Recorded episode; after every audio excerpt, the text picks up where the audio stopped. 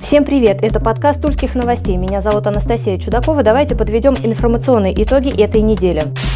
Основным политическим событием недели стало подведение итогов до выборов в региональный парламент по двум одномандатным округам. Напомню, выборы в этом году проходили три дня с 11 по 13 сентября. Все для того, чтобы обезопасить избирателей от пандемии коронавируса. Так, в Киреевском районе мандат получила Марина Левина, набрав более 76% голосов. Напомним, незадолго до выборов Левина сложила с себя полномочия депутата облдумы, чтобы снова баллотироваться. А вот победивший на выборах в Алексинском районе Павел Мишунин в парламенте региона новый человек. Депутат набрал более 68% голосов избирателей. Отмечу оба представители партии «Единая Россия». Большинство мандатов единороссы получили и на выборах депутатов собрания, депутатов Киреевский и Липки. До выборы там тоже проходили с 11 по 13 сентября. Очередная избирательная кампания в регионе теперь намечена только на 2021 год. Жителям Тульской области предстоит выбрать губернатора.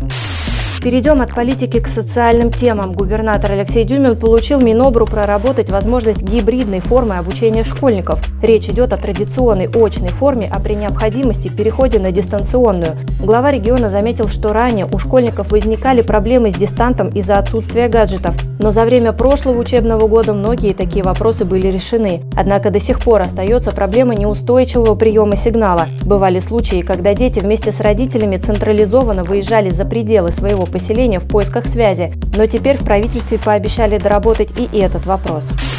А на дистанционную систему обучения уже ушли школьники Центра образования номер 53, что в поселке Иншинский под Тулой. Там сразу несколько педагогов оказались заражены коронавирусом. Детей отправили по домам, а в школе объявили карантин. В здании провели дезинфекцию, а педагогов поместили в самоизоляцию. Иншинские школьники уже неделю провели на дистанционном обучении и предстоит еще столько же, если у других педагогов не выявят инфекцию. Еще одна нашумевшая тема на неделе – горе мать из Ефремова, прокатившая семимесячную дочь в коляске по скейт-парку. Неадекватную женщину с ребенком на видео сняли местные подростки и выложили в сеть. На кадрах мать младенца несколько раз роняла коляску, ребенка и падала сама.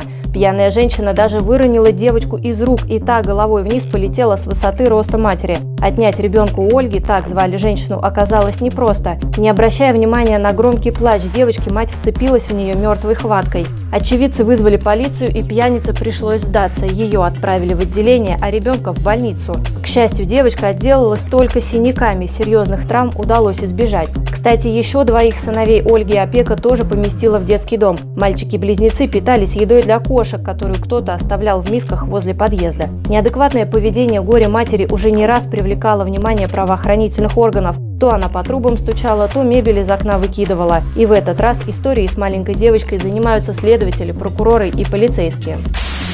Туле, наконец, завершен ремонт памятника Ленину, что находится на одноименной площади в центре города. Еще весной треснувший постамент стянули ремнями, чтобы совсем не развалился. Позже из бюджета области на ремонт памятника было выделено 5 миллионов рублей. Тогда среди депутатов и общественников даже разгорелись дискуссии. Одни считали, что ремонтировать памятник должны коммунисты за свой счет, раз он им так нужен, а средства из бюджета можно было бы пустить и на более полезные цели. Другие же отстаивали Ленина, говоря об исторической ценности памятника. И вот спустя несколько месяцев ремонт постамента закончен за бюджетные деньги.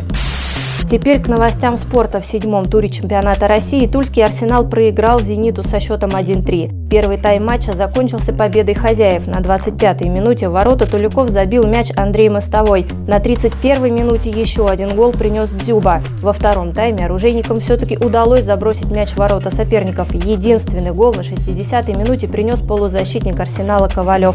Но уже в конце игры третьим мячом ворота Туликов счет закрыл «Зенит». Таким образом, победа принесла питерской команде первое место в РПЛ. Еще про Арсенал, но уже не о спорте. Строительная компания «Промтехнокомплект» подала в арбитражный суд иск на футбольный клуб. В исковом заявлении речь идет об обязании Арсенала предоставить документацию, допустить специалистов на объект и взыскать с клуба 23,5 миллиона рублей. Но суть претензий так и неизвестна. Отметим, «Промтехнокомплект» занимается изготовлением и монтажом быстро возводимых футбольных манежей и хоккейных коробок. Не так давно подобный объект появился на стадионе «Арсенал» – футбольный манеж, подрядчиком которого выступала компания «Сити Спортстрой». Там проходят тренировки спортшколы «Арсенала» и детской академии клуба. Кроме того, сейчас ведется стройка крытого тренировочного манежа с футбольным полем на Косой горе. Вот такие итоги прошедшей недели. Читайте «Тульские новости». Всем хороших выходных. Удачи!